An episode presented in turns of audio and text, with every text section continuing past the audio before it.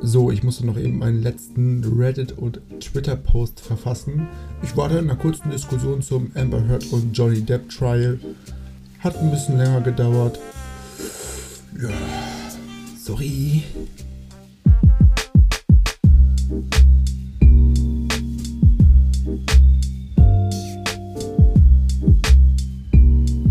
Ja, Freunde, ihr habt wohl gedacht, ihr seid mich los, ne?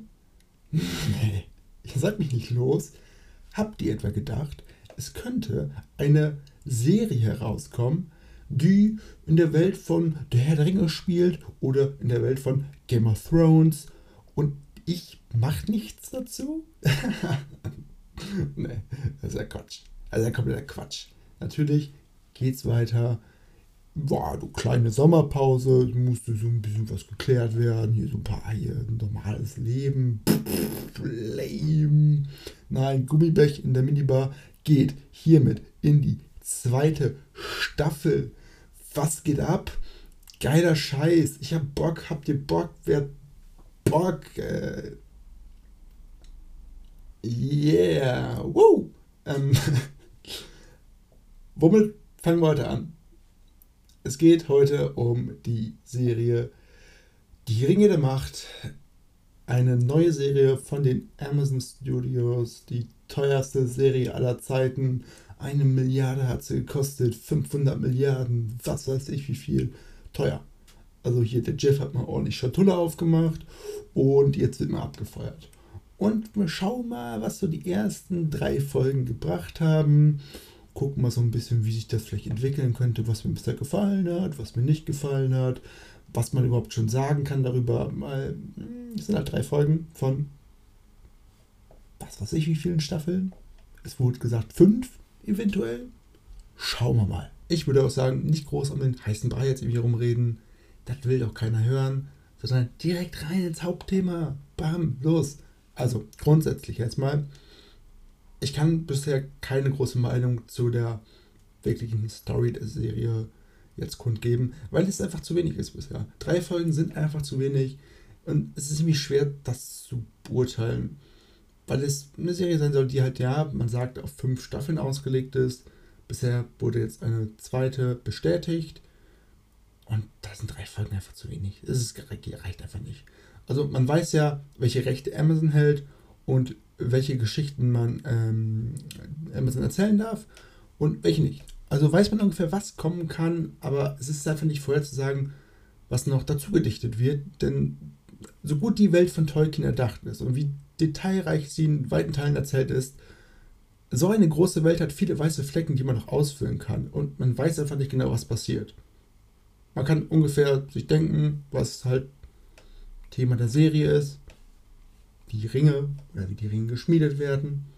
Aber was wird drumherum erzählt, keine Ahnung. Man weiß ja schon, dass Amazon nicht die Rechte an dem Silmarillion hat. Das ist das Buch, in dem die Geschichte des ersten Zeitalters und die Schöpfungsgeschichte zu großen Teilen erzählt wird. Zu Beginn der ersten Folge konnte man ja die Vorgeschichte mit dem Krieg des Zorns und dem Kampf gegen den Oberbösewicht Morgoth nur anreißen und man ist nun schnell im zweiten Zeitalter angekommen. Das ist natürlich schade, aber es war ja zu erwarten, dass es so kommt. Was auch zu erwarten war, war, dass es viele neue Charaktere geben wird, die von Tolkien nie erdacht waren. Eben weil dieser Zeitraum, in dem die Serie spielt, nur so durch Zeittafeln oder kurze Erläuterungen von Tolkien selbst beschrieben wird. Man kennt also Könige, Feldherren, große Gelehrte und die Leute, die Besonderes geleistet haben, aber es fehlen einfach ja, die einfachen Charaktere, um eine so große und breite Geschichte zu erzählen. Deswegen gibt es selbstverständlich viele neue Namen und Charaktere, sowie Arondir der Waldelb, Bronwyn die Menschenheilerin oder Nori die kleine Hobbitdame. Dass solche Charaktere einfach ein wenig Anlaufzeit benötigen, sollte selbstverständlich sein und es ist noch kein Grund, die Serie abzuwatschen, nur weil die nicht direkt glänzen können dass Leute wie äh, Celebrimbor, Elrond und Elendil direkt mehr Wucht und Eindruck mitbringen, liegt in der Natur der Sache, eben weil diese Namen schon so emotional aufgeladen sind. Also grundsätzlich als Mindset, um diese Serie genießen zu können, Geduld haben, keine voreiligen Schlüsse ziehen und nicht voreingenommen in das Ganze reingehen.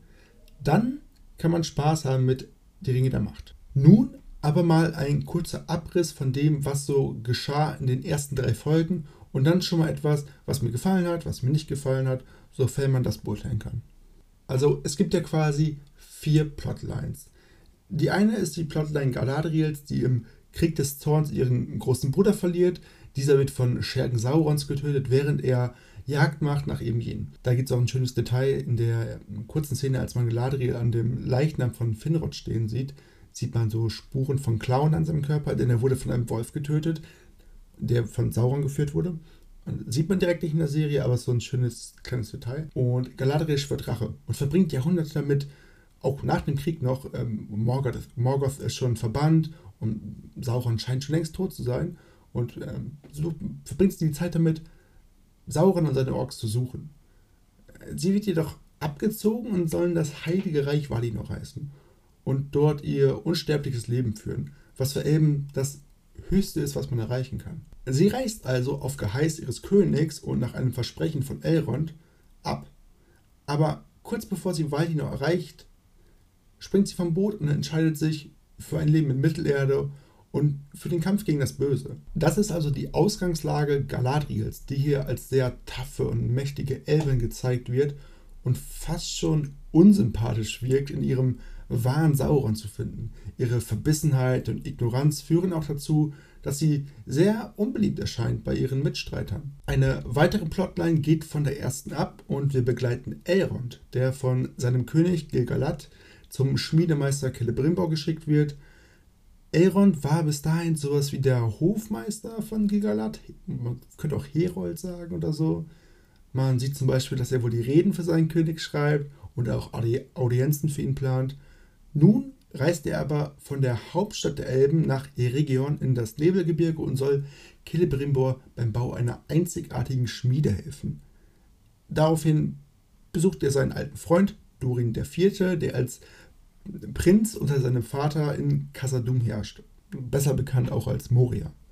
Dort soll er die Bande zwischen Elben und Zwergen wiederherstellen und Arbeitskräfte für den Bau der Schmiede beschaffen. Dann haben wir den schon angesprochenen Waldelben Arondir, der in den Südlanden von Rovanion sowas wie eine Wachgarde bildet, gleichzeitig ein enges Verhältnis zu der menschlichen Heilerin Bronwyn pflegt. Dieser wird von anderen Südländern nicht wirklich anerkannt und auch Bronwyns Sohn muss Spott und Häme so erfahren, weil er seine Mutter halt mit einem Elben anbandelt und der irgendwie nicht gern gesehen ist. Warum weiß man auch nicht genau. Dies ist bisher die schwächste Line, muss ich auch sagen. Ist auch die einzige, soweit, naja, nicht ganz, aber fast, weiß man nicht genau. Es ist die einzige, soweit, die keinen Charakter beinhaltet, den man aus einer Buchvorlage kennt. Bei der letzten könnte es sein, wissen wir noch nicht genau. Hier zeichnet sich bisher kaum ab, wohin es mit den Charakteren geht und wie bedeutend diese für die gesamte Story sind. Und dazu sind die Figuren irgendwie sehr grobschlächtig charakterisiert, finde ich. Sodass ich bisher auf alle verzichten könnte. Also sollte da jetzt mal einer durch so einen zufälligen Org-File einfach mal so ja, wegfallen, wäre es jetzt gerade nicht ganz so schlimm.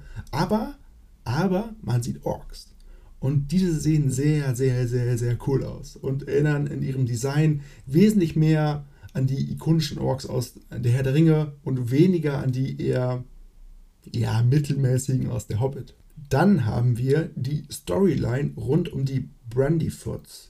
Hier steht Nori im Mittelpunkt, ein ja, junges Mädchen, welches in einem Hobbit-ähnlichen Stamm lebt, der anders als die Hobbits in der Herr der Ringe ein Nomadenvolk zu sein scheint. Und das sind so etwas, ja, so schreckhafte Leute, leben versteckt vor den meisten anderen, immer wieder an verschiedenen Orten und haben so schon anscheinend über 1000 Jahre überlebt, wie es in der Serie gesagt wird. Und Nori ist so eine, ja, ist eine Abenteuerseele. Und bei einer ihrer Ausflüge findet sie den per Komet gelandeten mysteriösen Fremden. Wer das ist, wissen wir nicht. Aber er hat anscheinend magische Fähigkeiten. Und zusammen mit ihrer Freundin Poppy versteckt sie den Fremden und hilft ihm entgegen der Regeln ihres Volkes. Also man sieht schon mal, dass direkt zu Beginn der Serie viele Plotlines aufgemacht werden. Und man sieht vielleicht auch schon ein bisschen, wo diese Plotlines vielleicht wieder ein bisschen zusammenlaufen können und was vielleicht so der grobe Tenor der Serie ist.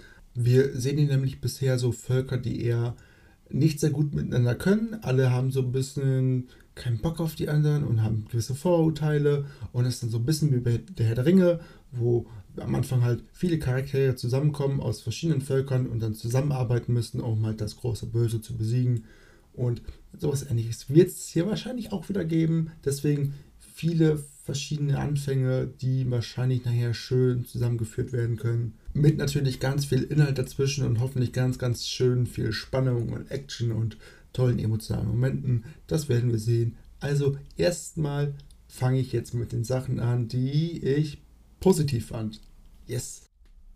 Also, Überraschung, positiv finde ich bisher die Optik. Und damit hätte ich niemals gerechnet. Ja, es ist eine andere als bei der Peter Jackson Herr der Ringe Trilogie, aber man merkt immerhin, dass die ganze Kohle in die richtigen Ecken geflossen ist. Und die vielen digitalen Schauplätze und die Effekte sehen überwiegend sehr gut aus. Besonders das große Intro mit der Stadt Tirion und den beiden Bäumen Laurelin und Hyperion sind da zu nennen. Oder auch Casadum in der zweiten Folge, Numenor in der dritten. Dazu kommt, dass es immer wieder auch schöne, detaillierte Sets gibt, wie zum Beispiel der Ort, an dem die Hobbits leben, oder was jetzt auch genau für Viecher sind. Haarfüße, Viecher, sorry. Oder die Hobbit-ähnlichen Wesen oder Vorgänger der Hobbits, Nomaden-Hobbits, Mann, keine Ahnung.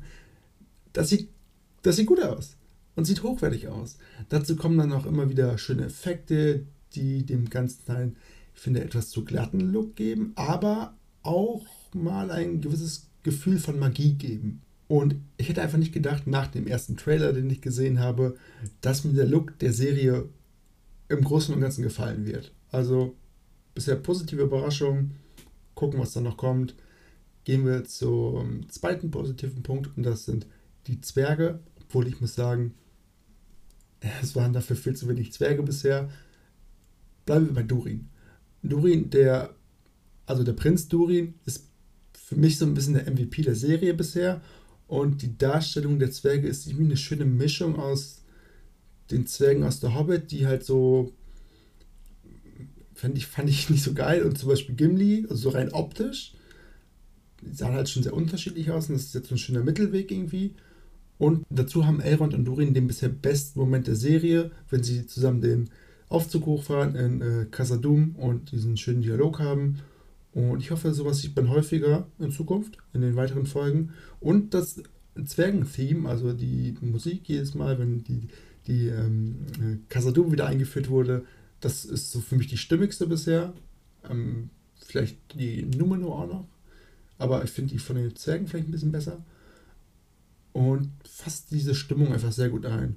Und ich finde, Durin ist irgendwie auch soweit bisher irgendwie sehr nah an Gimli. Er ist eigentlich eher sehr grimmige Typ, aber scheint irgendwie das Herz im rechten Fleck zu haben und ich finde ihn sehr sympathisch. Ein weiterer positiver Punkt ist, und da sind wir in der dritten Folge jetzt, ist Numenor. Die dritte Folge hat das Inselkönigreich Numenor als jetzt schon zentralen Handlungsort und dieser kann bis hierhin am meisten überzeugen, insgesamt. Man bekommt die Charaktere recht schnell rübergebracht und die Strukturen der Macht sind interessant gerade wenn man schon weiß, was laut Büchern noch passieren wird oder halt in der Serie passieren könnte, da ist einiges an Konfliktpotenzial vorhanden. Und auch rein audiovisuell überzeugt mich der Ort am meisten. Dazu kommt noch, dass der Cast von Elendil direkt sehr charismatisch rüberkommt und auch einige weitere Personen einen insgesamt guten Flair abgeben. Das wirkt einfach insgesamt sehr, sehr stimmig. Man bekommt einfach einen recht guten Eindruck, wie die Numenora so ticken und sie bieten eine gewisse Einzigartigkeit und sind kein grober Abklatsch von ja, irgendwelchen sonstigen Menschen, Königreichen aus so Fantasy-Werken. Irgendwie wirkt das direkt wie was Eigenständiges. Man könnte sie vielleicht so ein bisschen mit, ja, so wie Atlantis oder sowas vergleichen, irgendwie, sowas in die Richtung, aber mir fällt es schwer, vielleicht noch so das alte Griechenland ein bisschen, aber mir fällt es sonst schwer, das mit irgendwas zu vergleichen und äh, das finde ich äh, sehr interessant, sehr stimmig, hat mir sehr gut gefallen. Ein weiterer positiver Punkt ähm, habe ich gerade schon kurz angerissen, das Org-Design. Und es ist nicht nur das Design an sich, was halt super detailliert, eine geile Maske ist, wenig CGI und wenn CGI, erkennt man es kaum. Also ich, ich sehe es nicht. Ich sehe es wirklich nicht. Und was ich besonders mag, ist nicht nur das reine Design der Orks an sich, sondern wie sie glaubwürdig an ihre Umstände angepasst sind. Sie verhüllen sich mit langen Stoffkleidern und leben so ja unter so Stoffzelten und unter Masken. Sie haben ihre Gesichter mit Masken verdeckt, da sie die Sonne nicht aushalten können und die sind auch ganz ausgebleicht von der ewigen Einstrahlung der Sonne und weil sie halt keine Heimat unter der Erde haben. Und das ist einfach insgesamt richtig gutes Creature Design. Richtig glaubwürdiges, gutes Creature Design und das ist richtig, richtig geil. Sehr, sehr positiv überrascht davon. Ich habe CGI-Orks erwartet und krieg sowas. Top. Also man merkt auch vielleicht, meine Erwartungen waren echt low. Meine Erwartungen waren wirklich low, deswegen insgesamt halt positiv überrascht. Und ein weiterer positiver Punkt ist Heilbrand. Heilbrand sehen wir zuerst in der zweiten Folge, glaube ich. Es ist der Schiffbrüchige, mit dem Galadriel in Numenor ankommt. Und er ist für mich bisher so ein mittelgroßes Rätsel. Einerseits wird seine Herkunft in der dritten Folge zum Thema, aber viel weiß man noch nicht von ihm. Außer, dass er listenreich, intelligent und wortgewandt ist.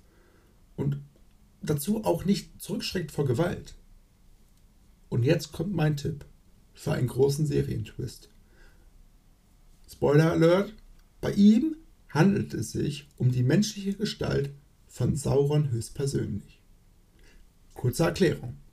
Sauron kommt laut Lore als Mensch nach Numenor unter dem Namen Anatar und verführt die Herrscher. Dazu möchte er in der dritten Folge als Schmied anheuern, um unterzutauchen. Und wir wissen natürlich, dass Sauron ein Meisterschmied ist, was natürlich im Schmieden des Einringes endet. Also Halbrand gleich Sauron. Hier habt ihr es zuerst gehört. Und auch wenn diese Theorie kompletter Quatsch ist, finde ich irgendwie, dass Halbrand irgendwie ein interessanter Charakter ist, weil Herr der Ringe ist ja sonst schon immer ganz klar in diesem Dualismus gut-böse. Es gibt gute Charaktere und böse Charaktere. Und so wenig, äh, die so in so einem Graubereich irgendwie agieren. Ähm, aus der alten Trilogie kennt man vielleicht so Boromir, der halt so ein bisschen zwielichtig war. Und Halbrand ist auch ein bisschen zwielichtig. Und man weiß nicht genau, wo man den hinstecken kann. Deswegen wirkt er doch irgendwie interessant. Ich glaube, dass es da voll viele Möglichkeiten gibt, auch dadurch, dass es halt ein neuer Charakter ist, der einfach noch keine Charakter Charakterisierung hatte. Also vor der Serie, aus Büchern oder so. Und deswegen kann man einfach viel mit dem machen. Und das, äh, solche Charaktere braucht man einfach. Also äh, ich bin gespannt, was da noch kommt. Kommen wir dann aber auch zu den negativen Sachen. Und ja, es gibt auch einige negative Sachen, oh, gar nicht so wenig. Da ist natürlich eine Sache, die bei solchen Verfilmungen immer aufkommt. Und es ist einfach, dass man sich in gewissen Punkten einfach von den vorgegebenen Stories oder einfach den, den Zeitlinien ein bisschen trennen muss. Und ich finde das an sich nicht so schlimm. Ich weiß, dass viele Fans sich da aufregen und dann sagen, ah, hier die Person, der war doch zu dem Zeitpunkt noch gar nicht da, sondern erst da und der müsste eigentlich da sein und die beiden kannten sich doch eigentlich gar nicht. Und das wird dann alles so ein bisschen zusammengestaucht, ein bisschen hingedreht, sodass es halt für eine Serie passt. Weil man kann halt einfach nicht nur so eine Zeittafel oder eine Chronik stumpf verfilmen. Das funktioniert einfach nicht. Und man merkt schon, auch schon direkt im Intro, dass es Sachen gibt, die halt verändert wurden. Sachen, die nicht in die Lore reinpassen, die nicht in die Geschichte passen eigentlich, die angepasst wurden, die verändert wurden. Es ist natürlich ärgerlich, weil man möchte halt irgendwie auch gerne die Sachen sehen, die man laut Silmarillion oder sowas kennt. Aber so ist es halt so. Es ist, bisher befindet sich das alles auch noch in einem gewissen Rahmen. Also es ist noch im Groben und Ganzen einfach stimmig.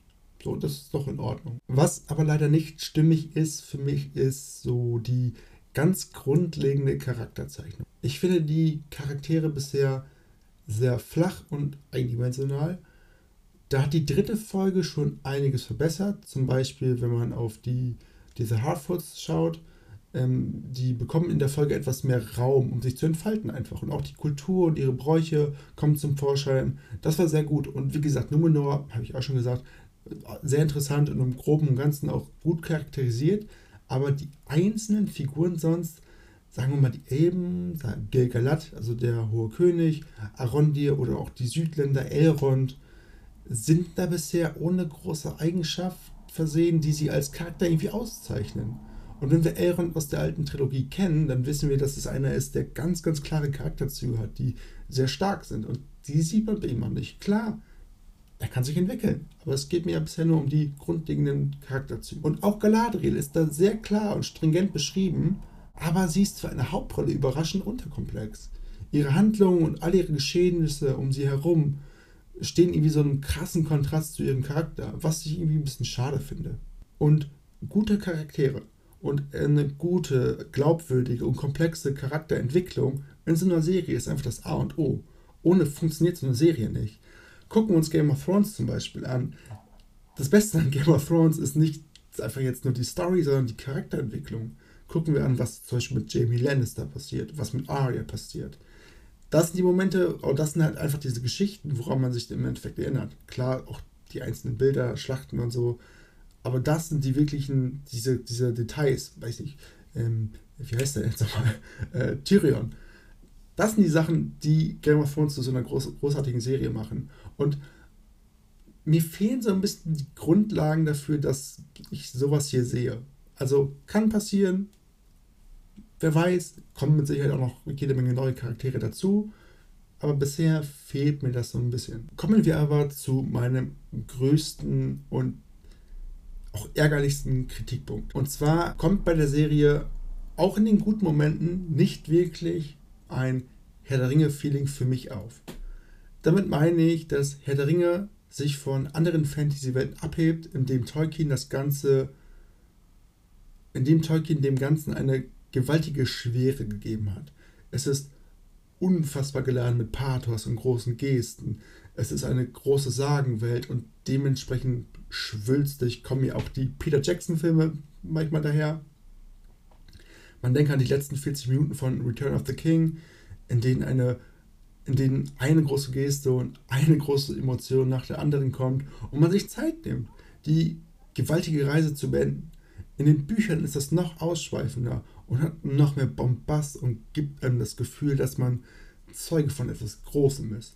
Und schon das Intro von Die Gefährten schafft es, diese Schwere zu erzeugen. Es ist die perfekte Balance zwischen Pathos und so ein Epos und Fantasy. Und genau dies kann die Serie bisher nicht aufweisen. Vielleicht in ein, zwei Momenten, aber auch da muss man der Serie Zeit gewähren. Ich weiß, ich weiß. Damit sich die Serie auch entfaltet. Dazu kommt, dass man halt, man, man sieht, dass da Geld reingesteckt ist. Man sieht die Effekte und dass das irgendwie alles auf groß gemacht ist, aber es fehlt so ein bisschen es fehlt das gewisse Etwas, um das so richtig zu fühlen. Auch das ist natürlich dieser ganze digitale Look spielt da mit rein. Schwierig. Schwierig, das miteinander zu vergleichen, aber das Feeling ist für mich noch nicht ganz da und es gibt auch einen anderen Grund, warum das noch nicht ganz da ist. Und das ist, dass man zum Beispiel in den Filmen, ja, ich muss wieder auf die Filme von Peter Jackson zurückgreifen. Was soll ich sonst zurückgreifen? Also in den Filmen sieht man neben dieser, dieser Größe der Welt auch einzelne Orte, die man sehr, sehr gut vermittelt bekommt. Man denke an das Auenland oder an Moria oder an Helmsklamm im zweiten Teil. Das sind Bilder und Szenen, die sich eingebrannt haben. Auch weil sie mit perfekter Musik begleitet sind und einfach in tollen Kulissen spielen. Diese Details sind bisher schwer auszumachen und gehen auch irgendwie in dem ganzen Schnitt unter, eben weil man viele Plotlines in einer Folge unterkriegen muss da hoffe ich einfach, dass man den Weg, wie es zum Beispiel Game of Thrones gemacht hat, gehen wird. Und sie haben es in der dritten Folge auch schon getan, so ein bisschen. Die es ja auch so gemacht haben, dass es mal Folgen gibt, in denen manche Schauplätze gar nicht vorkommen und man sich einfach stark auf eine Szenerie konzentriert und die einfach besser zur Entfaltung bringt. Und ja klar, in den ersten drei Folgen muss man natürlich auch erstmal Schauplätze und Charaktere etablieren, um das überhaupt erstmal so aufbauen zu können. Ist mir vollkommen bewusst, und ja, in der dritten Episode macht man das ja auch schon gut. Man sieht insgesamt drei Schauplätze, man sieht die frisch eingeführten Numenora, die einfach die halbe Folge lang gezeigt werden. Und das war ja auch geil. Und ich hoffe einfach, dass es so weitergeht. Aber insgesamt kriegt diese Serie noch nicht das für mich so bedeutende Herr der Ringe-Feeling hin, um sich halt irgendwie von anderen Fantasy-Serien oder Welten irgendwie abzusetzen. Und das ist halt das, was Herr der Ringe immer ausgemacht hat. Dass es halt irgendwie was Eigenes war, vom Gefühl her, von der Atmosphäre.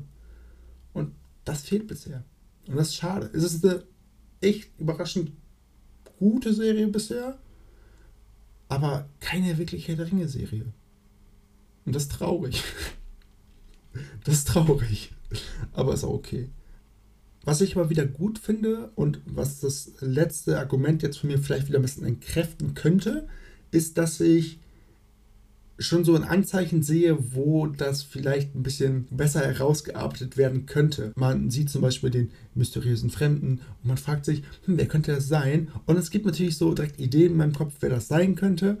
Da gehe ich vielleicht ein anderes Mal noch eher drauf ein. Und ich hoffe mir einfach so gewisse Entwicklungen in der Serie, zum Beispiel auch wenn man jetzt hm, den Cliffhanger von der dritten Episode sieht, wo ich denke, ja, okay, das sind Sachen, wenn das jetzt so sich so entwickelt, wie ich es mir hoffe, kann das halt dieses Feeling auslösen. Aber das sind sehr viele Fragezeichen, sehr viel Konjunktiv und ich würde sagen, das war es erstmal für diese Woche. Es geht bald weiter. Ich habe jede Menge Content bereit. House of the Dragon kommt auch noch bald, muss ich auch noch schauen. Dann wird es mit Sicherheit noch was geben, wenn die Staffel zu Ende ist, zu dieser Serie. Auch ganz viel anderer Kram. Aber für heute war es das erstmal. Schönen guten Abend, schöne gute Nacht, ähm, irgendwie sowas anderes noch. Guten Morgen. Peace out.